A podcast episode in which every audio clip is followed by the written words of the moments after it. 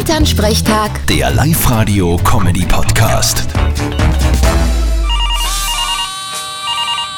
Hallo Mama. Martin, Gott sei Dank, was war denn los? Wieso hast du nicht angekommen die letzten zwei Tage? Ich hab mir solche Sorgen gemacht und fast nichts geschlafen.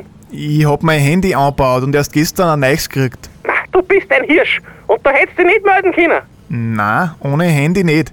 Was ist denn leicht so dringend? Du, wir haben am Sonntag Ortsmeisterschaft im Knittelwerfen und hätten nur einen vierten Mann braucht.